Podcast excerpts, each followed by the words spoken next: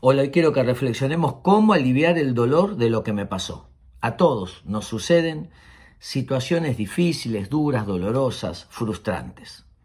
Algunas preguntas que nos tenemos que hacer para aliviar el dolor. Primero, ¿esto que me sucedió me ayudó a descubrir alguna fortaleza nueva en mi vida? ¿Esto que me sucedió me ayudó a apreciar algo nuevo de la vida? ¿Esto que me sucedió me ayudó a mejorar mi comunicación o mi comunicación emocional?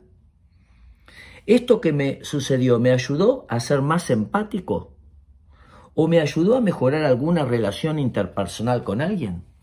Preguntas para reflexionar y extraer crecimiento a partir de lo que nos sucedió. Esa es la manera de aliviar el dolor. Espero que les sirva.